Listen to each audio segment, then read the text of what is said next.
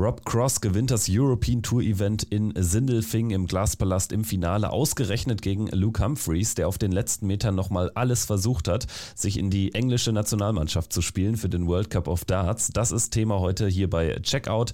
Genauso natürlich der Sieg von Martin Schindler über Gervin Price. Viel Spaß.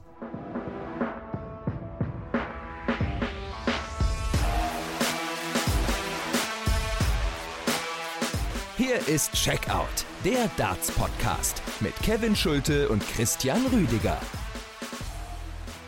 Hallo und herzlich willkommen zu dieser neuen Folge von Checkout, der Darts Podcast powered by Sport 1. Danke fürs Einschalten. Ihr hört diesen Podcast über eine der gängigen Podcast-Plattformen. An dieser Stelle natürlich der Hinweis, wenn ihr über Apple Podcasts oder über Spotify hört, lasst gerne fünf Sterne da. Würde uns riesig freuen. Ansonsten ist die Einladung zu unserem Discord-Channel wie immer in der Folgenbeschreibung und wer uns unterstützen möchte, ist gerne zu Patreon eingeladen. Dort gibt es auch in Zukunft weitere exklusive Bonusfolgen. Ich bin Kevin Schulte hier bei Checkout und Patreon ist ein gutes Stichwort, denn bei einer unserer Bonusfolgen dort zur Premier League war dieser Mann zu Gast, Micha Wattenberg. Grüß dich, hallo. Einen wunderschönen guten Morgen, Kevin. Danke, dass ich äh, hier jetzt nochmal zu Gast sein darf. Ich freue mich sehr und die Moderation hast du wie immer Weltklasse gemeistert. Dankeschön für die Blumen. Genau deswegen für das Lob bist du hier. Nein, Spaß beiseite. Christian Rüdiger, den ihr eigentlich erwartet, äh, kann heute leider nicht dabei sein. Umso besser, dass du ihn ersetzt. Ich denke, das wirst du gut machen. Micha, vielleicht erstmal zu dir ganz kurz. Du bist Gründer von der My Dart Coach App. Ihr betreut viele deutsche Darts-Talente, kann man, denke ich, so sagen, und auch ähm, einen der deutschen Topspieler, nämlich Ricardo Pietreczko. Erzähl mal ein bisschen was über dich und deine Darts-Leidenschaft und danach können wir dann auch schon anfangen, würde ich sagen. Ja, das ist, äh, hast du schon ganz richtig gesagt. Ich stelle mich hier gerne dann auch nochmal vor für die Leute, die mich nicht kennen. Wie gesagt, äh, Gründer von My Dart Coach, sagt dem einen oder anderen bestimmt was. Einer der besten oder vielleicht der besten und mächtigsten Trainings-App, die es da draußen auf dem Markt gibt haben äh, ja wirklich mittlerweile schon äh, viele, viele Nutzer. In, habe ich jetzt nochmal nachgeschaut, 161 Ländern der Erde, also da auf jeden Fall auch sehr international aufgestellt. Und ansonsten, ja, du hast richtig gesagt, wir betreuen einige junge Darttalente, unter anderem Ricardo Pietreczko, ähm, haben bei uns im Team noch weitere gute junge Darttalente, über, ja, für die wir uns halt für alles einsetzen im Bereich Management, Marketing, Sponsoring, was auch immer. Ähm, ja, erstellen eine Menge Darts-Content im Internet, also vielleicht hat uns da der ein oder andere auch schon mal gesehen. Und äh, ja, Genau, ich denke mal, deswegen bin ich hier und ich werde versuchen, äh, den kürzlich ausgefallenen Kollegen Christian Rüdiger jetzt hier so gut wie möglich, wie es in meiner Macht steht, hier zu vertreten. Ja, und über Ricardo werden wir gleich auch sprechen, denn der war ja auch im Glasverlast äh, von Sindelfing am Wochenende dabei. Wir sprechen aber natürlich, wie wir es immer machen, erstmal über den Turniersieger und der heißt Rob Cross. Erstmals überhaupt gewinnt Rob Cross ein European Tour Event. Also es gibt wahrscheinlich auch nicht so viele Spieler, die äh, vorher das Matchplay, die EM und natürlich die WM gewinnen, bevor sie einen einzigen European Tour Titel ihr eigen nennen dürfen. Jetzt ist es der Fall, er gewinnt im Traumfinale gegen Luke Humphreys, denn es ging ja um den Startplatz äh, für Team England beim World Cup. Also das war wirklich das Finale, was sich äh, jeder gewünscht hat. Ne? Ja, das ist absolut richtig. Ist natürlich schon so eine kleine Ironie, dass Rob Cross da die insbesondere halt die EM gewonnen hat, ohne jemals ein European Tour Event gewinnen zu können. Ähm, ja, Rob Cross ist jetzt wieder jemand, den ich nicht unbedingt auf dem Zettel hatte. Immer wieder so ein kleines Dark Horse, der natürlich unfassbar gute Darts spielen kann, der auch hier mal wieder gezeigt hat, warum er einer der besten Spieler der Welt ist. Aber ja, dann irgendwie hat man ihn doch nicht immer so ganz auf dem Zettel, aber dann bestätigt er es doch irgendwie jedes Mal wieder, dass er eigentlich in einer ganz guten Form ist äh, momentan. Und das war natürlich das Traumfinale, muss man sagen, was es gab mit ihm und äh, Luke Humphreys da, dass es da nochmal wirklich zu diesem Kopf, Kopf an Kopf Rennen gekommen ist, äh, um den Platz für die englische Nationalmannschaft, für den Startplatz beim World Cup. Ein Turnier, auf das ich mich auch selber schon sehr freue. Ich persönlich muss sagen, hätte Luke Humphreys dort ein wenig lieber gesehen, einfach von der Spektakularität und dann einfach im Zusammenspiel mit Michael Smith. Aber Rob Cross hat sich diesen Platz wirklich verdient und wird England dort, glaube ich, auch sehr gut repräsentieren. Ich sehe es ähnlich, dass ich Humphreys eher an der Seite von Michael Smith gesehen hätte. Also das hätte auch so vom Rhythmus her, glaube ich, noch ein bisschen besser gepasst. Aber Rob Cross hat es sich jetzt natürlich verdient, unter diesem Druck dann wirklich das Turnier gewinnen zu müssen. Das hat er geschafft gegen Luke Humphreys im Finale mit 8 zu 6. Und wenn wir so ein bisschen durch dieses Spiel gehen, da würde ich sagen, äh, fällt zunächst auf, dass sich beide zunächst keine Blöße gegeben haben. Dann begann so ein bisschen das Break Festival, das ähm, jedem mal ein Break gelang, aber es auch wieder gekontert wurde. Und das Break zum 5 zu 4, was Cross dann endlich mal bestätigen konnte, war sicherlich dann der Schlüssel zum Sieg. Aber natürlich dann auch dieses letzte Leck, was da gespielt wurde, wo Rob Cross dann die 72 auch unter Druck äh, wegbringt. Ähm, absolute Weltklasse in dem Moment. Also auf die Doppel 18 unter Druck ist Rob Cross wirklich immer wieder richtig stark. Ja, das ist irgendwie so sein Rückzugsort im Spiel, wo er weiß, das ist das Doppelfeld, auf das ich mich verlassen kann. Wir kennen es ja auch von anderen Dart-Profis und bei Rob Cross ist es eben die Doppel 18, die äh, immer wieder funktioniert. Ich glaube, dieser, ja, dieser 5-4, dieses 5-4-Break, das war ein ganz entscheidender Moment im Spiel, als Rob Cross die 100 Punkte da checkt und dann im letzten Leck verpasst Humphreys ja die 167 auch noch auf Bull und dann nimmt Rob Cross halt die 72 Punkte raus und macht das Spiel dann auch, ja, verdient in der Situation zu. Interessant ist natürlich, dass Luke Humphreys hier 104 und ein paar zerquetschte Punkte im Average spielt und Rob Cross in Anführungsstrichen nur bei 97 Punkten im Average steht. Ähm, aber trotzdem geht das Spiel durch die entscheidenden Momente verdient an, an Rob Cross, würde ich sagen. Also Rob Cross hat sich das äh, zweite Ticket für Team England beim World Cup gesichert. Für Luke Humphreys dagegen ist es ein mal wieder bitteres Ende eines überragenden Turniers am Ende. Also er spielt wirklich teilweise Weltklasse Darts gegen Chris Doby am Samstagabend noch Glück gehabt, das gehört auch zu weit dazu. Beim 6 zu 5 gegen Raymond van Barneveld dann locker gewonnen und gegen Jan van Veen ein absolutes Feuerwerk abgezogen am frühen Sonntagabend. Also gerade dieses äh, Spiel wird noch lange in Erinnerung bleiben als eines äh, der besten auf der European Tour 2023, würde ich sagen. Ja, ich denke, auf äh, Gian kommen wir bestimmt gleich auch nochmal gesondert zu sprechen, aber das war wirklich schon Weltklasse, was Luke Humphreys da abgeliefert hat. Das waren, das waren richtig, richtig gute Darts. Und Luke Humphreys tut mir jetzt mittlerweile fast schon so ein bisschen leid ähm, über das letzte halbe Jahr als Nummer 5 nicht eingeladen worden zur Premier League nach dieser super guten European Tour Saison letztes Jahr. Ähm, ja, dann jetzt knapp den World Cup verpasst. Dieses Jahr, ich glaube, auch schon wieder zwei oder drei Finals gespielt auf der European Tour, die er dann nicht gewinnen konnte. Und dann gab es ja auch ein emotionales Interview ein bisschen danach, wo er gesagt hat, vielleicht, da hat er auf Englisch dann gesagt, I'm devastated und vielleicht bin ich nicht gut genug oder sowas. Also, das macht natürlich schon was mit einem, wenn halt diese Leistungen kommen, aber die Erfolge ausbleiben. Und da, ähm, ja, kann man einfach nur hoffen, dass Luke Humphreys, weil er einfach ein, ein guter Typ ist und ein richtig, richtig guter Spieler ist, dass er vielleicht in in der Zukunft diesen, ja, diesen ganzen kritischen Stimmen mit einem Major-Sieg antworten könnte in der Zukunft. Ich würde es ihm gönnen. Zumal natürlich auch die Statistiken für ihn gesprochen haben, selbst im Finale, du hast es eben angesprochen, berechtigterweise. Also Luke Humphreys tatsächlich mit einer ganz, ganz bitteren Finalpleite. Ansonsten war es aber wirklich ja überragend und Weltklasse, was er gespielt hat an diesen drei Tagen. Du hast äh, Jan van Veen jetzt natürlich auch das berechtigterweise nochmal hervorgehoben und das äh, können wir auch direkt mal machen. Äh, Jan van Veen mit äh, einem Viertelfinale, das alleine ist schon eine richtig gute Leistung für einen Rookie auf der Tour, aber dieser Mann ist einfach kein normaler Neuling. Das äh, ist jetzt auch nicht Josh Rock, das erlebt man wahrscheinlich alle 30 Jahre mal, aber Jan van Veen reiht sich schon so in so eine Rookie-Rangliste relativ nah dahinter ein. Also der Mann ist so unfassbar gut. Wir werden ihn auch natürlich hinten raus äh, bei der Weltmeisterschaft sehen, das steht ja jetzt schon fest. Aber wir können auch, glaube ich, richtig viel von ihm erwarten. Das ist kein Spieler, der einfach nur dabei sein wird bei den großen Turnieren in den nächsten Jahren. Der ist auch, glaube ich, äh, geboren für mehr. Ja, äh, gehe ich absolut mit. Ähm, Gian van Veen, ein unwahrscheinlich guter Spieler. Das hat er jetzt ja auch gezeigt. Ich meine, wir müssen uns vor Augen führen, das war jetzt sein erster Sieg auf der European Tour, den er überhaupt eingefahren hat. Davor hat der Mann dort noch kein einziges Spiel gewonnen. Und dann kommt hier gleich so ein Run und vor allem halt auch in was für einer Manier. Das sind halt so gute Darts, auch in entscheidenden Momenten, ähm, die er jetzt auch schon länger auf der Pro Tour spielt. Er hatte da bis jetzt immer auch schon behind closed doors ein bisschen Pech mit der Auslosung und sowas. Hat da immer wieder gut gespielt und ich glaube, ist jetzt nur aus dem Kopf gerade, aber bei den letzten beiden Players Championship Turnieren gewinnt er, glaube ich, ein Spiel und geht zweimal mit irgendwie 109 oder sowas raus. Also wirklich ein unfassbar guter Spieler.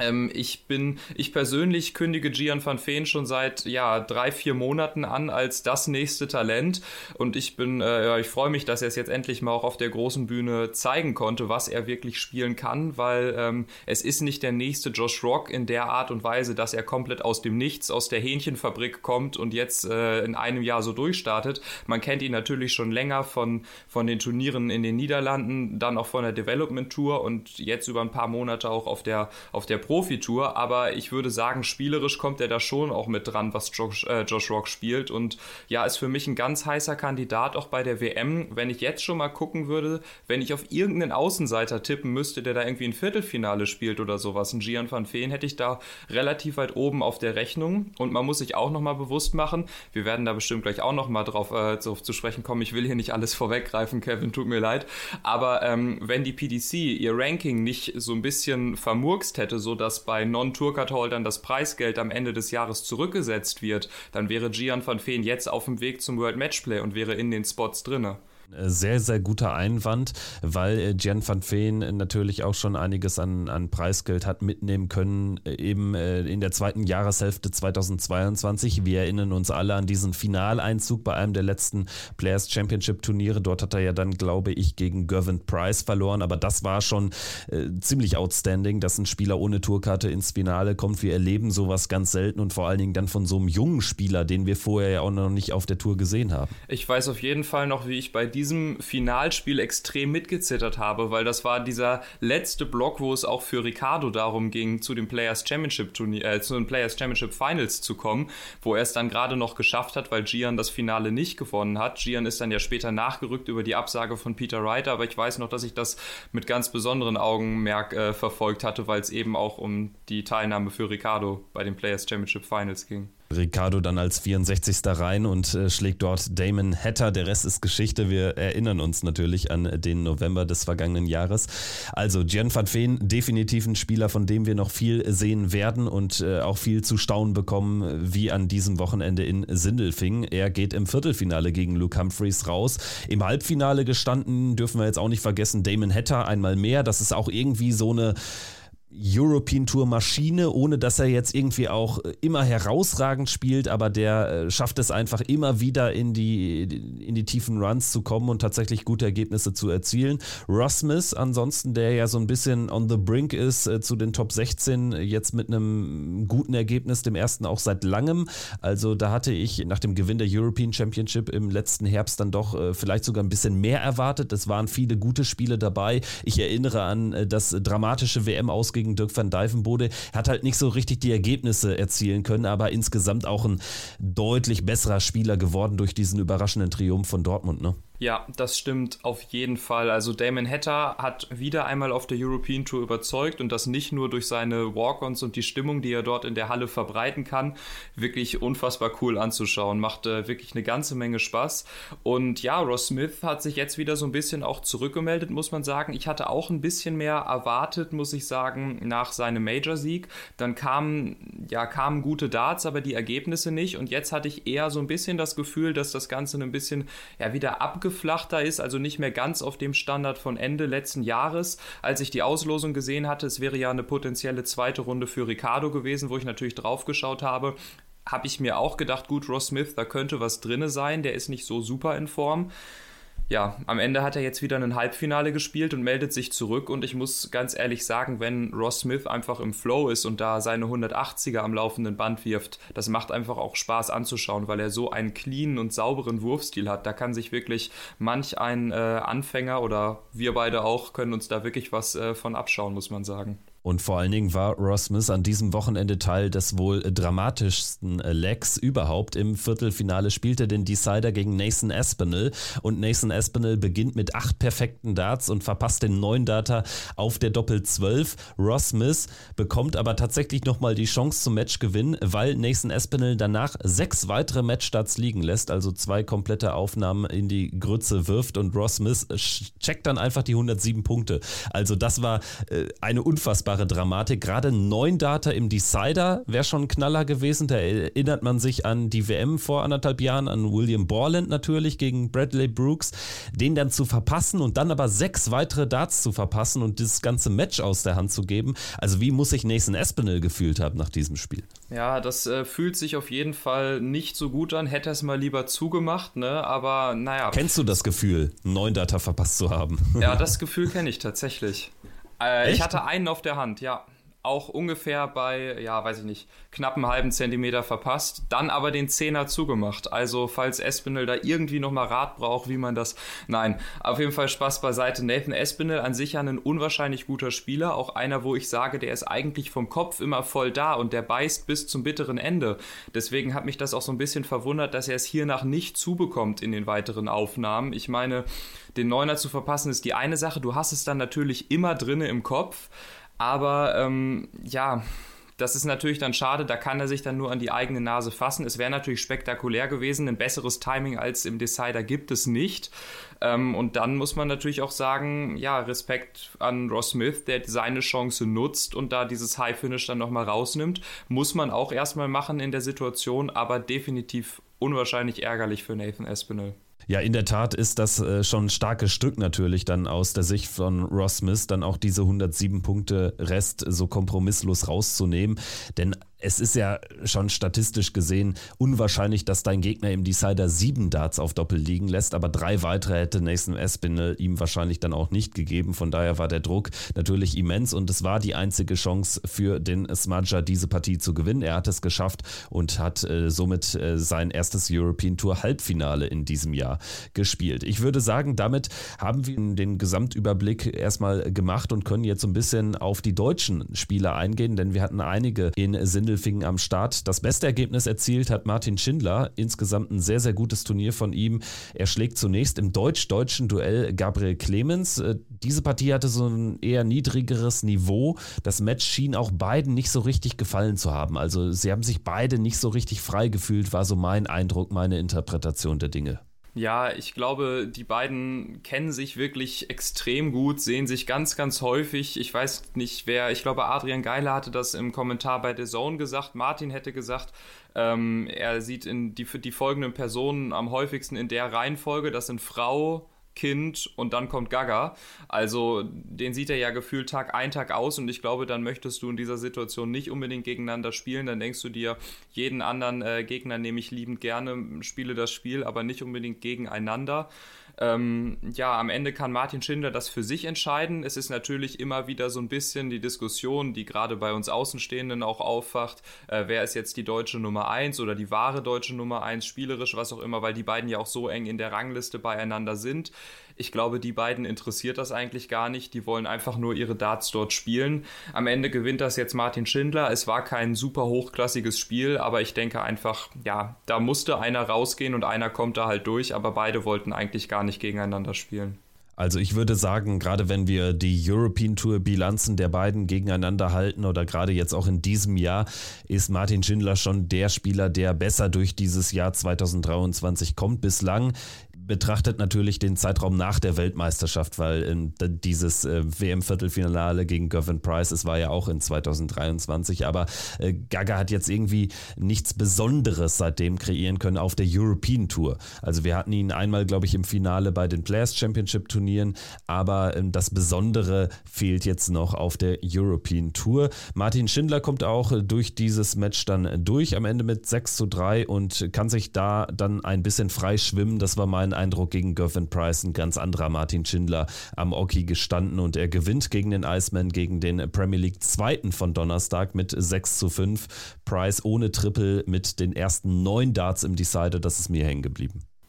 Ja, also das ist mir auch auf jeden Fall hängen geblieben, als ich dieses Spiel angeschaut habe. Martin Schindler hat unwahrscheinlich gut gespielt, würde ich sagen. Wichtige Momente überstanden. Ich fand äh, in diesem Spiel wirklich positiv erwähnenswert, das war seine Körpersprache, einfach wie er an das Ganze rangegangen ist, wie er dort vor dem heimischen Publikum Gervin Price Paroli geboten hat.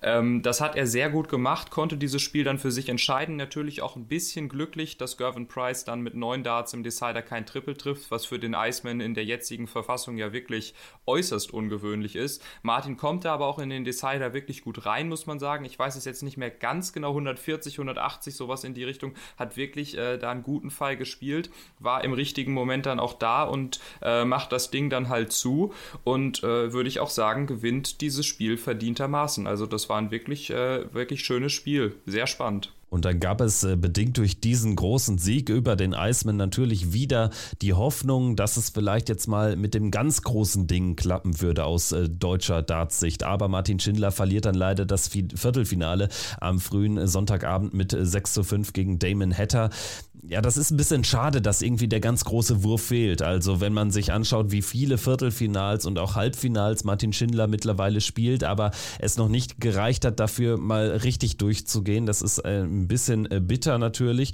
weil man einfach das Gefühl hat, dass er jetzt auch mal dran ist, vielleicht auch mal so ein Finale zu spielen, äh, tatsächlich auf der European Tour. Hat nicht sein sollen und trotzdem bleibt am Ende wirklich ein rundum gelungenes Wochenende für ihn. Es ist ja auch immer wichtig, als gesetzter Spieler möglichst weit zu kommen, denn das ähm, hält dich dann einfach in der Proto Order of Merit weit oben und dementsprechend musst du dann auch Qualifikationsturniere nicht spielen. Also es war wieder ein positives Wochenende ohne Krönung, sagen wir es so. Das stimmt auf jeden Fall. Ich äh, habe auch schon gedacht und nach diesem Spiel gegen Gervin Price zum guten Freund von mir gesagt, dass das jetzt das Turnier von Martin Schindler sein könnte, auf das wir alle gewartet haben, dass endlich dieser Durchbruch halt, äh, halt kommt, dass es, weiß ich nicht, nicht nur ein Viertelfinale oder ein Halbfinale wird, sondern dass er auch wirklich diesen Schritt geht und äh, so ein Turnier gewinnt. Es war eigentlich alles vorbereitet, würde ich mal sagen. Natürlich, da waren auch noch sehr, sehr gute Spieler mit im Draw, aber dort vor der heimischen Kulisse, Martin Schindler hat sich gut gefühlt.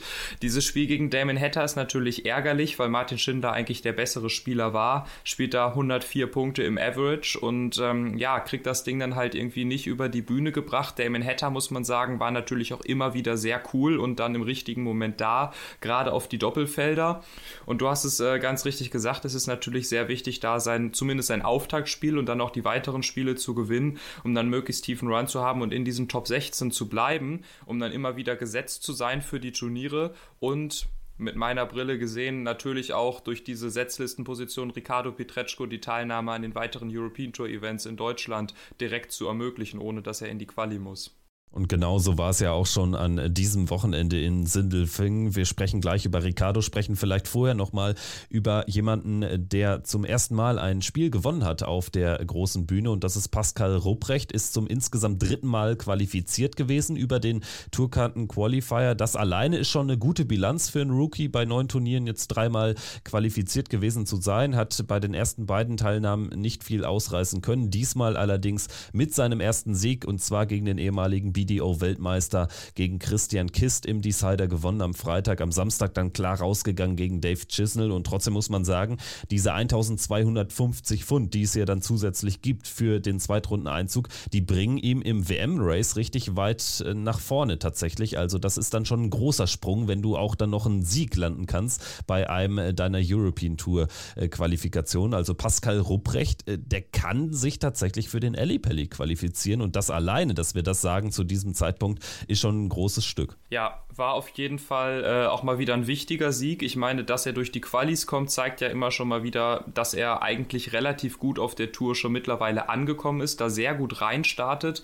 Er kommt damit anscheinend sehr gut zurecht. Jetzt dieser Sieg auf jeden Fall nochmal sehr wichtig gewesen. Ich sag mal so, Christian Kist in der momentanen Verfassung ist eigentlich auch nicht unbedingt ein Los, auf das du hoffst in der ersten Runde, würde ich sagen, auch wenn er keine Tourcard hat. Christian Kist momentan wieder äh, spielt eigentlich einen sehr guten Pfeil. Pascal setzt sich da in einem engen Spiel durch mit 6 zu 5. Das ist auf jeden Fall wichtig und du hast es angesprochen, gerade für das WM-Race. Da ist er ja die ganze Zeit so auf der Kippe. Wird's was, wird's nicht was, weil er da die ganze Zeit rein raus ist. Aber das waren jetzt ganz wichtige 1250 Pfund und ich würde mich natürlich äh, ja, wahnsinnig freuen, den Mann hier bei mir fast aus der Nachbarschaft äh, dann bei der WM äh, sehen zu dürfen. Dann würde ich sagen, sprechen wir über die drei weiteren deutschen Starter und natürlich wollen wir ein paar Sätze verlieren über Ricardo Pietreczko, denn du bist natürlich der bestmögliche Ansprechpartner, wenn nicht Ricardo persönlich da ist. Also deswegen äh, sprechen wir mal über ihn. Er hat knapp verloren gegen Steve Beaton, gegen die Legende, gegen den Browns Adonis im Decider. Es wurden wirklich viele Decider an diesem Wochenende gespielt und Ricardo Pietreczko hat es leider hinten raus nicht geschafft. Ich würde aber sagen, er hat das Spiel eher in der Anfangsphase verloren. Ne? Also er hat ja dann aus einem großen Rückstand dann nochmal tatsächlich ein ganz enges Ding gemacht. Und dann ist Steve Beaton aktuell auch einfach wieder in der Verfassung, in der er solche Sachen auch kompromisslos mit seiner ganzen Erfahrung ausspielen kann. Ja, da würde ich mitgehen, dass Ricardo das Spiel eher in der Anfangsphase verloren hat. Wir haben alle gesehen, dass er sich da wieder gut zurückkämpfen kann, wie jetzt gegen Steve Beaton oder dann neulich in Leverkusen gegen Peter Wright. Die Anfangsphase war da relativ entscheidend. Ähm, er hatte ja direkt im ersten Leck auch schon einen Breakdart, war das, glaube ich. Ähm, wenn er den nutzt, kann das Ding natürlich in eine ganz andere Richtung gehen, wenn man da gleich gut reinkommt. Äh, kassiert dann gleich einen Break zum 2 zu 0, ist auch relativ unglücklich. Ricardo ist nicht so ganz gut reingekommen, wie man das in letzter Zeit manchmal von ihm auch gesehen hat, wo er Spiele ganz gut auch von vorne mit bestreiten kann.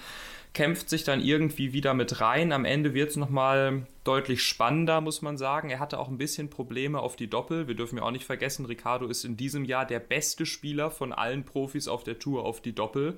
Ähm, ja, dann in diesem Spiel hatte er allerdings ein bisschen Probleme und am Ende ist es nochmal eng. Steve Beaton kommt da auch ohne Triple in den Decider rein. Ricardo eigentlich mit der 140 sieht in dem Moment wieder schon ganz gut und aussichtsreich aus, aber da muss man halt auch sagen, dass Steve Beaton momentan in einer ganz guten Verfassung ist und dann diese Momente auch immer wieder für sich entscheiden kann. Also der Bronze Adonis spielte auf jeden Fall wieder gut auf und äh, wenn ich es noch richtig im Kopf habe, es waren so zwei High Finishes, die der die Steve Beaton da rausnimmt, die auf jeden Fall ganz wichtig waren. Ich fand ein ganz wichtiger Moment war es, als es 4-4 stand Steve Beaton Anwurf hatte, Ricardo sich auf 40 Punkte Rest stellt und Steve Beaton die 106 Punkte checkt. Ich meine, das wäre ja, ich sag mal, mit drei Darts auf die Doppel 20 oder drei Darts für 40 Punkte wäre das das 5-4 für Ricardo gewesen mit Anwurf zum Match. Ich glaube, dann hätte Ricardo dieses Spiel gewonnen, wenn Steve Beaton diese 106 Punkte nicht rausnimmt. Aber da muss man dann auch sagen, ähm, in dem Moment hat Steve Beaton das Weltklasse gemacht, kriegt diesen einen Dart auf Doppel, haut ihn rein und zieht das Spiel damit halt nochmal in seine Richtung. Ne? Also gerade in solchen Momenten spielt dann Erfahrung auch eine große Rolle und Steve Beaton, der zeigt dann einfach keine Nerven und wir wissen auch, es war für ihn ein ganz, ganz wichtiges Match auf dem Weg zum World Matchplay, denn er ist in äh, Trier Ende Juni, 30. Juni bis 2. Juli wird ja dieses European Tour Event, das nächste European Tour Event gespielt. Er ist da nicht qualifiziert und brauchte dementsprechend jetzt auch nochmal dieses zusätzliche Preisgeld, würde ich sagen, um das safe zu sein. Jetzt sieht es für Steve Beaton tatsächlich sehr gut aus, dass er in Black Blackpool äh, dabei sein wird Mitte Juli. Für Ricardo war es natürlich jetzt eine bittere Niederlage, weil man hat sich da vielleicht noch so ein bisschen was ausgerechnet Richtung World Matchplay, dadurch, dass er natürlich als ähm, Host Nation Spieler jetzt äh, direkt mit 2500 äh, zusätzlichen Pfund in die Preisgeldrangliste gekommen wäre mit einem Sieg, hätte er da nochmal ordentlich Boden gut machen können. Jetzt wird es natürlich schwierig mit nur noch einem European Tour Event in der Hinterhand und auch nur noch zwei Players Championships. Also da müsste jetzt schon viel passieren passieren, dass Ricardo da nochmal reinrutscht. Es sind ähm, 5750 Pfund Rückstand auf Brandon Dolan. Ja, äh, Kevin, unter uns beiden hier, ich rechne da mir schon noch was aus für Ricardo, muss ich sagen. Also ich habe die Hoffnung da auf jeden Fall nicht aufgegeben, weil man in der letzten Zeit, glaube ich, auch gesehen hat, dass Ricardo das Niveau zwar immer wieder hat, vielleicht nicht immer konstant die Ergebnisse einfährt, aber auch wenn dann mal ein oder zwei schlechte Turniere kommen, dass dann noch einmal wieder in Anführungsstrichen aus dem Nichts ein Halbfinale auf der Pro Tour kommen kann oder ein Viertelfinale auf der European Tour oder was auch immer. Natürlich, es ist ein, es ist ein schwerer Weg und ich sag mal, zweimal das Auftaktspiel gewinnen in Sindelfing und Trier hätte natürlich deutlich geholfen, weil dann wäre er direkt wieder dran gewesen ähm, an, an dem Race und an dem Cut-Off fürs World Matchplay, aber die Hoffnung gebe ich da auf äh, gar keinen Fall auf weil ich äh, glaube auch noch fest daran, dass Ricardo das packen kann. Es waren jetzt natürlich äh, in der letzten Zeit zwei unglückliche Niederlagen. Jetzt gegen Steve Beaton auf der European Tour und dann neulich beim Players Championship Turnier gegen Simon Whitlock. Auch ein direkter Kontrahent im Rennen um das World Matchplay. Aber ähm, ja, so ist Dart halt. Äh, Steve Beaton zwei, dreimal sehr gut da gewesen in diesem Spiel und äh, ist natürlich ärgerlich für Ricardo, aber ich traue Ricardo das nach wie vor zu. Es sind noch drei Turniere und Cut-Off ist äh, erst, wenn diese drei Turniere durch sind, auch wenn es natürlich schwer wird auch wenn es am Ende nicht reichen sollte, es geht ja dann auch um den World Grand Prix, es geht um die European Championship, auch da gibt es ja noch viele Möglichkeiten. Er ist aktuell so ein bisschen hinten dran in all den Races, äh, was jetzt aber äh, gar nicht despektierlich gemeint ist, sondern eher auch ähm, lobenswert, dass man da überhaupt so mitspielt. Also da wären andere äh, Spieler froh, da überhaupt noch diese Chancen zu haben. Aber tatsächlich natürlich Trier ein ganz, ganz wichtiges Turnier, gerade weil es da dann einfach nochmal um 2500 Pfund geht. Und äh, wenn da irgendwie so die die Auftakthürde genommen wird. Wenn das auch in Jena, in Hildesheim der Fall sein sollte, alleine diese Siege würden ihn ziemlich sicher schon mal zur European Championship bringen. Und auch das ist ja ein lohnenswertes Ziel, da unter den Top 32 zu stehen. Ja, natürlich, World Matchplay wäre klasse. Ich glaube, als Ricardo bei dir hier im Podcast zu Gast war, hat er es ja auch schon mal gesagt, er wäre dann der erste Spieler, der sich äh, vor, äh, vor der WM fürs World Matchplay qualifizieren würde. Wäre natürlich schön, aber es gibt natürlich noch deutlich mehr Turniere. Ich meine, der, ja, da, du hast es gesagt, Grand Prix steht an, dann die WM ist natürlich ganz wichtig, European Darts Championship, Players Championship Finals, das sind alles Turniere, die auch extrem wichtig sind für Ricardo. Ähm, und da, ja, kann es gut sein, dass er dabei sein kann, auch wenn es jetzt das World Matchplay nicht werden sollte. Aber ähm, ja, man wird sehen, was die nächsten European Tour Turniere bringen. Vielleicht ist es dann ja auch mal eine dankbarere erste Runde und es ist weiß ich nicht, ohne da jetzt auch despektierlich zu sein, aber vielleicht ein Qualifikant aus dem Nordik- und Baltikraum oder so, so jemand in die Richtung und nicht unbedingt Steve Beaton, der momentan auch wieder richtig gute Darts aufspielt. Ne? Oder zuletzt äh, war es davor ähm, Daryl Gurney in Österreich.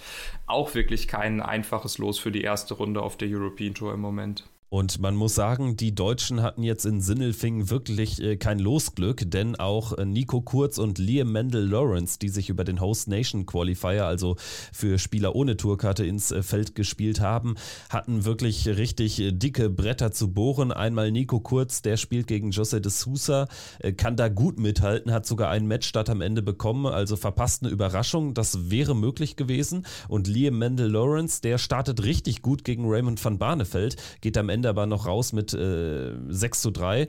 Da müssen wir auch mal drüber sprechen, denn das hat ja auch wieder relativ große Wellen geschlagen in der Bubble. Dieser unfassbar langsame Rhythmus von Liam Mendel Lawrence. Wird er irgendwann sich äh, verändern müssen oder kann er das einfach so durchziehen? Wie ist da deine Haltung zu? Spielst du jetzt äh, nur auf die European Tour und das an oder auch auf die, die Quanzen äh, Host Nation Qualifier, was da jetzt quasi im Raum stand? Das steht halt im Raum, ne? Also da waren wir wahrscheinlich alle nicht dabei und haben das gesehen, aber das, was man sehen kann, ist die European Tour. Ich würde es aber gerne, also wenn du da Informationen hast, auch zu den Host Nations, ähm, gerne deine Meinung.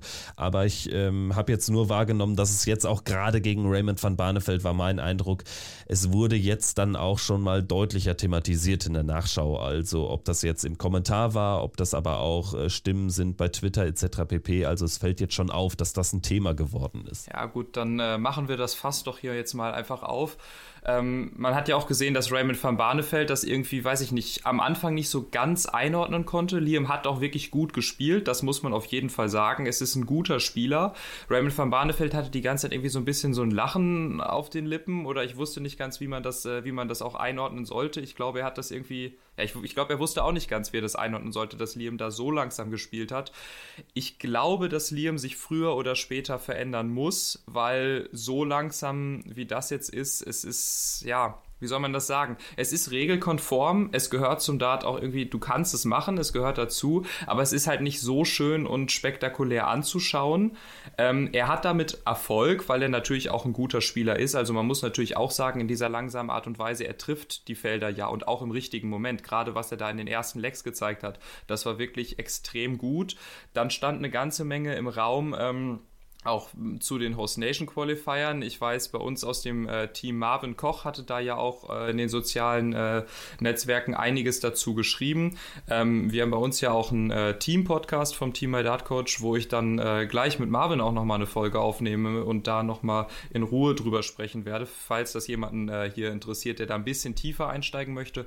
In der letzten Folge hatten wir mit einem Mentaltrainer bei uns aus dem Team darüber gesprochen und das nochmal quasi alles eingeordnet und da sind wir quasi so zu dem Fazit gekommen, bekommen, du kannst das machen. Am Ende muss sich quasi, muss der reagierende Spieler, der Gegner auch damit, das, damit klarkommen. Aber ich glaube, dass die PDC irgendwann da eine Regelung finden muss, dass man ja da vielleicht in eine Richtung geht, dass das Spiel nicht zu sehr verzögert wird. Ich hatte zu dieser ganzen Thematik nochmal das Regelwerk äh, durchgelesen von der DIA, also bin da nochmal tief eingestiegen und da steht halt gar nichts drin zu der, zu der zeitlichen Begrenzung. Also selbst diese Regel mit eine Minute pro Dart, die gibt es halt schier einfach gar nicht nicht. Das Einzige, was drin steht, ist, dass man, wenn man seine Darts geworfen hat, die in einem angemessenen Zeitraum aus dem Board wieder rausnehmen sollen. Da ist ja auch wieder eine ganze Menge Spielraum. Deswegen Liam bewegt sich hier halt im Rahmen des Möglichen, ist auch alles regelkonform und er spielt ja immer noch wirklich sehr, sehr gute Darts, aber es ist halt nicht so schön anzuschauen. Ich glaube, Raymond van Barneveld musste damit auch erstmal klarkommen. Viele Leute haben damit Probleme. Für den Zuschauer ist es natürlich nicht so schön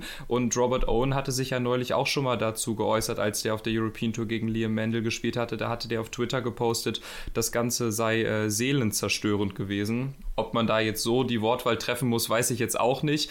Aber ähm, ja, es ist auf jeden Fall äh, ein kompliziertes Thema. Ähm, was ist denn äh, deine persönliche Meinung dazu, zu dem Thema, zu diesem extrem langsamen Spiel? Also ich muss erstmal sagen, dass es natürlich schon irgendwie ein Abturner ist. Ne? Also das ist auch völlig egal, ob das jetzt Justin Pipe ist, ob das irgendein unbekannter No-Name aus irgendwo ist oder ob das ein deutscher Spieler, ein deutsches Supertalent wie Liam Mendel Lawrence über jeden Zweifel erhaben ist, spielt so langsam. Es ist natürlich ganz schwer in der Bewertung, weil man kann ihm ja keinen Strick draus drehen. Wenn sich irgendwie herausstellen sollte, er macht das, um seinen Gegner rauszubringen und er spielt im Training viel, viel schneller, dann würde ich das mal anders betrachten. Aber dafür gibt es ja keine Informationen. Jedenfalls ähm, habe ich so etwas noch nicht gehört.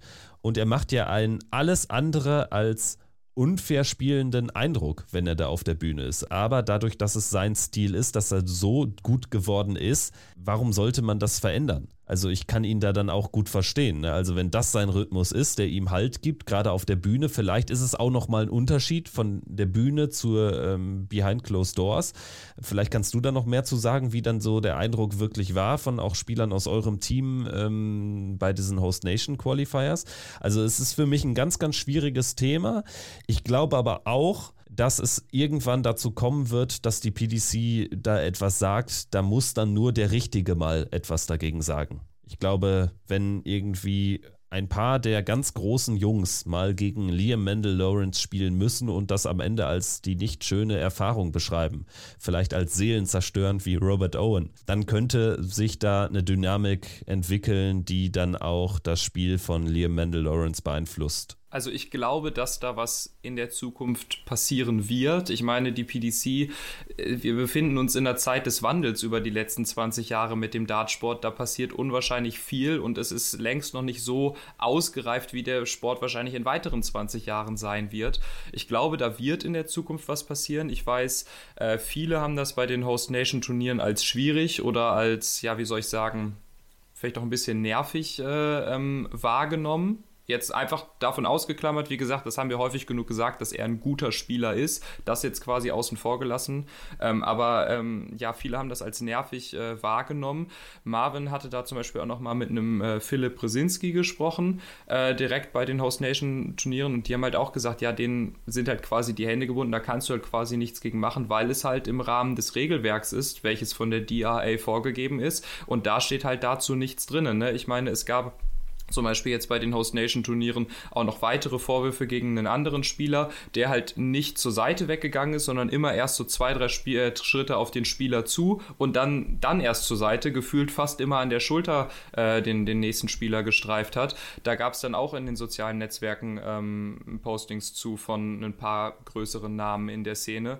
Ähm, aber das ist halt auch quasi noch regelkonform, solange du deinen Gegner nicht direkt quasi so rausbringst, weil, weil du ihn nicht berührst oder was auch immer. Aber das ist halt trotzdem, ist halt dann immer doof für die anderen Spieler, wenn so jemand damit äh, Erfolg hat und sich zum Beispiel jetzt, also jetzt nicht Liam, sondern der andere Spieler dann auch nochmal für eine European Tour äh, qualifiziert hat mit so einer Taktik. Aber es ist halt im Rahmen des Regelwerks.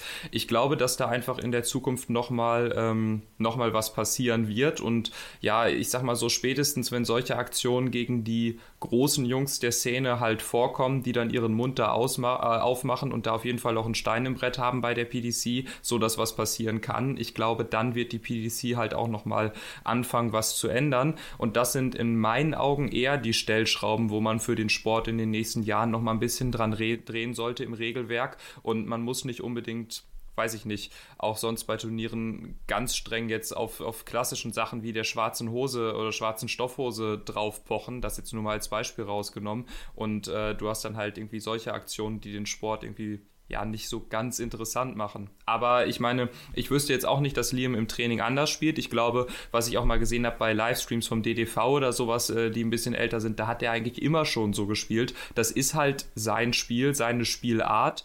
Ähm, es ist regelkonform, er, er trifft damit die richtigen Felder, aber ja, wenn, dann muss halt am Regelwerk gedreht werden und muss Liam jetzt sich nicht irgendwie anpassen, nur weil halt ein paar äh, Stimmen im Netz das sagen, sondern wenn, dann halt, wenn halt vom Regelwerk was kommt, ne? Der andere Spieler, den du ansprichst, äh, dürfte Fabian Herz gewesen sein. Ne? Da gab es ja dann äh, dementsprechend auch äh, tatsächlich diverse Postings, das habe ich auch wahrgenommen. Aber äh, vielleicht nochmal ganz äh, zum, zum Schluss zu Liam. Ich glaube, entscheidend ist natürlich, dass ihm keiner vorwirft, dass er das extra macht. Also den Vorwurf habe ich jetzt jedenfalls noch nicht so richtig klar geäußert, gesehen oder gehört. Nee, ich auch nicht. Also es, es, standen auch noch so ein paar, ohne das jetzt zu sehr zu thematisieren, also und ich will auch hier überhaupt keinen Spieler diskreditieren, gerade wenn es ein junger, guter Spieler ist äh, wie Liam. Ich kenne ihn auch nicht persönlich, deswegen kann ich da jetzt so nicht zu sagen, aber es standen auch zum Beispiel noch ein paar andere Sachen im Raum zum Thema Geräusche machen beim Warten, beim Matchstarts, hinter dem Spieler, was auch immer, ohne da jetzt zu groß äh, einzugehen. Aber es geht nicht darum, dass er jetzt extra langsam spielt. Aber es ist halt schon einfach ein sehr langer Rhythmus und mit seinen Ritualen, dass er sich da die Zeit nimmt, nochmal durchatmet, ans Board geht, Schritt zurück, nochmal durchatmen und dann halt erst wirft. Ne? Aber ich glaube, es ist nicht extra, um den Gegner rauszubringen. Es ist halt seine Spielart. Genau das. Und so ist er gut geworden. Und natürlich liegt es dann irgendwann in den Händen der PDC oder der DRA, ähm, da einen Riegel vorzuschieben. Da bin ich mal gespannt auf die Entwicklung, ob sich da etwas äh, tun wird. Aber Justin Pipe ist mit so einem Rhythmus in die Weltspitze gekommen. Das darf man auch nicht vergessen. Der hat sich dann eher das Leben auch über andere Dinge schwer gemacht. Da gab es dann hinten raus diesen Hustenvorfall noch und so. Das war dann alles nicht mehr ganz so schön. Gut, ich würde sagen, kommen wir von einer Beobachtung zu einer weiteren. Ich habe eine nämlich äh, kurz vor der Aufnahme nochmal eben ähm, eine Statistik hier ähm, geupdatet. Und zwar habe ich mir angeschaut, wie viele ungesetzte Spieler in den Finaltag einziehen auf der European Tour, weil ich den Eindruck geäußert habe vor einigen Folgen hier mit Christian, dass das dieses Jahr sehr, sehr wenige sind. Und tatsächlich habe ich jetzt mal den Vergleich gemacht ähm, zu den ersten neun Turnieren der vergangenen European Tour 2022. Und zwar, jetzt halte ich fest, in diesem Jahr bislang bei neun Turnieren 38 Spieler die in die Runde der letzten 16 eingezogen sind, die nicht zu den Top 16 gehört haben. Letzte 16 oder letzte 8? Letzte 16. Letzte 16, okay. Also 38 Spieler, anders gesagt, äh, die gesetzt sind, sind direkt in ihrem ersten Spiel ausgeschieden. Und im letzten Jahr, zu diesem Zeitpunkt nach den ersten neun Turnieren, waren es 64. Das ist natürlich schon, das ist ein großer Unterschied, ja. Kannst du dir erklären, woran das liegen könnte, oder ist das einfach eine statistische Ungenauigkeit? Boah das ist, äh, boah, da fragst du mich jetzt hier was. Das ist, äh, das ist äh, schwer zu sagen. An sich würde ich eigentlich sagen, das Niveau wird immer besser in der Breite, also nicht nur unbedingt bei den Top 16 Spielern, dass dies der Fall ist, dass die unbedingt immer, ja, dass die nochmal so eine Klasse für sich sind. Also das Niveau wird eigentlich in den Top 32 und auch darüber hinaus deutlich, deutlich gestreuter. Jeder kann jeden schlagen. Ich, ähm, ich kann es mir nicht unbedingt so erklären. Man muss natürlich auch nochmal sehen, dass die äh, Setzliste der Top 16 nicht unbedingt die besten 16 Spieler der Welt in der reinen Order of Merit abbilden. Da müsste man natürlich auch nochmal schauen von diesen Spielern, die zum Beispiel gerade irgendwie im letzten Jahr da durchgekommen sind oder sowas äh, als, als ungesetzte Spieler. Wer, wer stand da quasi drinne als, als ungesetzter Spieler, hat sein Spiel gewonnen, war aber trotzdem irgendwie zum Beispiel in der Weltrangliste vor dem gesetzten Spieler bei diesem Turnier. Und man müsste sich die Daten nochmal von den letzten Jahren davor auch anschauen. Ich glaube, es ist eher eine statistische Ungenauigkeit, als dass es jetzt irgendeinen Trend abbildet, dass die Top 16 der European Tour Order of Merit so viel besser sind als die ungesetzten Spieler, weil ich glaube, dass sich der Dartsport eigentlich in die Richtung entwickelt, dass das Niveau in der Breite so viel besser wird und jeder jeden schlagen kann. Genau deshalb finde ich auch die Entwicklung so interessant und ähm, tatsächlich hat sich äh, mein, mein Eindruck tatsächlich bestätigt. Was natürlich jetzt auch nochmal reinspielt, die European Tour ist jetzt auch vom Preisgeld nochmal aufgestockt worden. Ich glaube, sie hat jetzt nochmal eine höhere Bedeutung bekommen, dass natürlich auch weniger Spieler dann kurzfristig rausziehen und dadurch dann natürlich die Setzliste sich immer weiter verschiebt. Das haben wir in diesem Jahr auch nicht so oft gesehen, aber das macht jetzt auch nicht diese, diese Riesenlücke aus. Aber wir können das ja auch äh, in den nächsten Folgen dann nochmal näher beleuchten und vielleicht dann auch nochmal den Quervergleich ziehen zu älteren European Tours als im vergangenen Jahr. Gut, dann würde ich sagen, sagen, damit soll es gewesen sein mit der Betrachtung der European Tour in Sindelfingen vom European Darts Grand Prix, den Rob Cross gewinnt und damit dann sich zum World Cup of Darts spielt. Und der World Cup ist, denke ich, auch ein gutes Stichwort jetzt für das Ende der Folge, denn wir wollen mal so ein ganz bisschen den, den Blick wagen auf den Sommer hinaus. Denn jetzt nach Ende der Premier League, nach Ende der Premier League Playoffs am Donnerstag, die Michael van Gerven gewonnen hat, wir hatten ja eine extra Folge dazu aufgenommen. Wenn ihr dazu noch mal was hören wollt, schaltet da einfach gerne noch mal ein. Da habe ich mit Christian über äh, diesen Abend von London gesprochen. Aber wir haben ja jetzt immer so eine Saisonphase Ende Mai, wo dann ein klarer Cut ist. Und jetzt bekommen wir erstmal ein World Series Event in den USA, dann eins in Polen noch später im Jahr.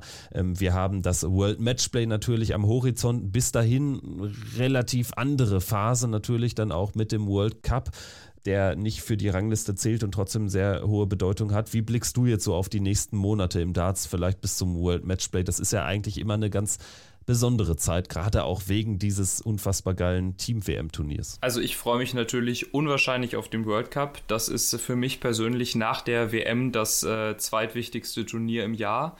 Ähm, ich freue mich auch unwahrscheinlich auf diesen neuen Modus, muss ich sagen. Es ist äh, unwahrscheinlich unterhaltsam. Ich freue mich da auch Gesichter zu sehen, die man nicht unbedingt immer sieht. Ähm, ich finde auch, dass man sich diese Spiele auf jeden Fall mal anschauen kann mit Spielern, die man nicht unbedingt kennt aus dem südamerikanischen oder asiatischen Raum jetzt oder die man sonst nur vom Namen her kennt. Das ist natürlich im Dart deutlich interessanter, diesen Spielern mal auf eine kürzere Distanz zuzuschauen, als, weiß ich nicht, bei irgendeiner WM-Qualifikation äh, vergleichbare Länder oder sowas für 90 Minuten im Fußball anzuschauen oder so. Deswegen, das ist immer wieder äh, ganz schön. Es ist für mich ein, ein wunderbares Turnier. Ich ärgere mich so ein kleines bisschen, dass die PDC nicht den Schritt gegangen ist und bei dieser Regeländerung das Turnier gleich auf sieben Tage erweitert hat. Ich hoffe, dass das in der Zukunft noch kommen wird. Aber auf den World Cup freue ich mich auf jeden Fall. Ja, die World Series, ich verfolge das schon ein bisschen, schaue auch immer mal wieder rein. Jetzt zum Beispiel beim US Darts Masters am Wochenende. Das ist schon, schon interessant, aber ist jetzt nicht das Turnier, wo ich sage, da bin ich jetzt die komplette Zeit und verfolge das.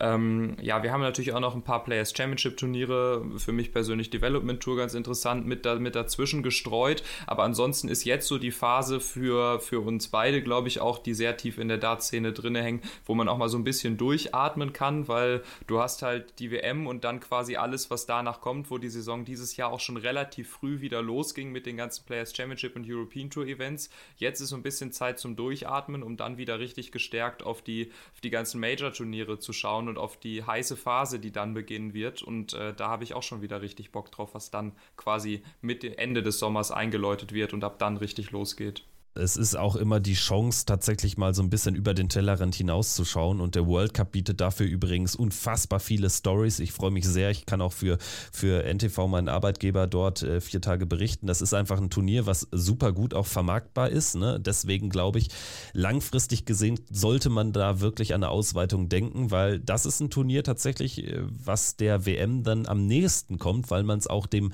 Otto Normal Leser in dem Fall äh, näher bringen kann, weil da eben dann so dieser Nationalmannschaftscharakter eine Rolle spielt. Ne? Und damit kann irgendwie jeder was anfangen und das beim World Cup definitiv der Fall. Ein tolles Turnier, ein abwechselndes Turnier auch einfach. Wir erleben da ganz viele Nationen natürlich auch, die wir sonst einfach nicht auf der Dartsbühne haben. Freue ich mich sehr drauf.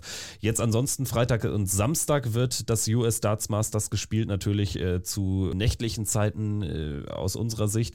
Aber ich denke, ähm, das ist auch immer relativ relativ kurzweilig, weil es ja im berühmten Madison Square Garden stattfindet. Ein sehr beliebtes Turnier. Michael Smith und Michael van Gerven, der ist jetzt auch schon auf dem Tuk-Tuk unterwegs gewesen und hat einen Instagram-Livestream gemacht. Der, ja. Ist ja, der ist ja schon seit dem Wochenende mit, mit äh, seiner Frau in New York. Also die genießen das schon. Das ist dann auch für die ganz großen Jungs was Besonderes. Wir haben natürlich auch alle Topstars in New York dabei. Michael Smith, Peter Wright, Michael van Gerven, Gervin Price, Rob Cross, Luke Humphreys, Dimitri Vandenberg und Nathan Espinel. Also das kann man sich schon mal geben. Ich finde alleine schon wegen des Austragungsorts. Ja, äh, der Austragungsort hat was. Das zeigt auch einfach nochmal, wie populär Dart über die letzten Jahre geworden ist.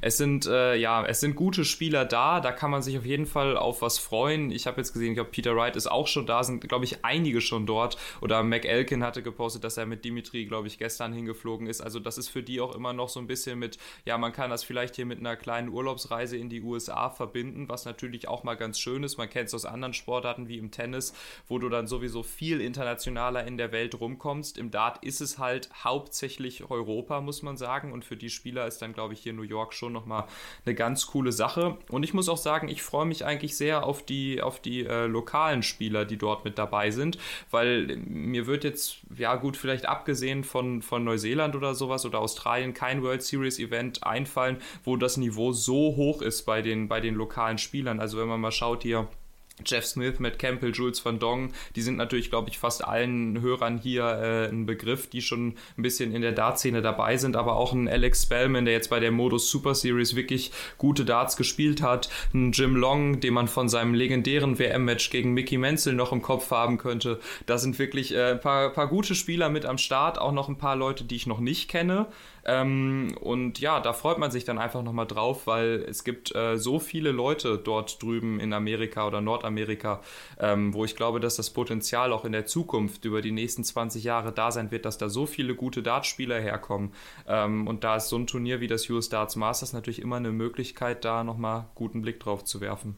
Und die genannten Spieler, also die lokalen Repräsentanten, die werden ja auch einen Startplatz für die Weltmeisterschaft ausspielen bei der North American Championship. Und auch der Sieger wird wieder beim Grand Slam of Darts dabei sein. Also da steht richtig viel tatsächlich auf dem Spiel. Das Turnier wird es dann am Samstag, ich glaube im Vorfeld des Finaltags des US Darts Masters geben und wird auch übertragen. Also das lohnt sich auch mal da reinzuschauen, denn da steht wirklich dann einiges auf dem Spiel. Gut, ich würde sagen, damit haben wir alles weitere erstmal mal besprochen, was da so ansteht. Wir haben natürlich auch noch Nordic and Baltic Tour am nächsten Wochenende, dann noch äh, Qualifikationsturniere da im nordischen Raum. Wir hatten jetzt am vergangenen Wochen auch die Asien-Tour ähm, auf ihrer Station in Mongolei. Wir hatten die äh, Spieler in Australien wieder mit äh, weiteren Events, aber das sind ja alles so Themen, die können wir jetzt auch in den nächsten Wochen, ähm, wenn es da dann auch weiter Richtung WM geht, dann auch immer ein bisschen detaillierter besprechen, weil da natürlich dann auch entsprechende Startplätze ausgespielt werden. Ich würde sagen, danke fürs Zuhören. Danke dir, dass du so kurzfristig hast einspringen können. Das hat wirklich alles deutlich einfacher gemacht und ähm, wir hoffen, es hat euch gut gefallen. Ja, äh, sehr gerne. Vielen Dank auch nochmal für die Einladung. Ähm, freut mich, wenn ich helfen kann. Macht mir immer wieder Spaß mit dir, Kevin, hier ein bisschen über äh, die Dartszene zu sinnieren. Ähm, ja, wie gesagt, vielen Dank und falls du mal wieder Hilfe brauchst, melde dich einfach. Immer gerne. Danke fürs Zuhören und bis zum nächsten Mal. Macht's gut. Ciao, ciao. Ciao.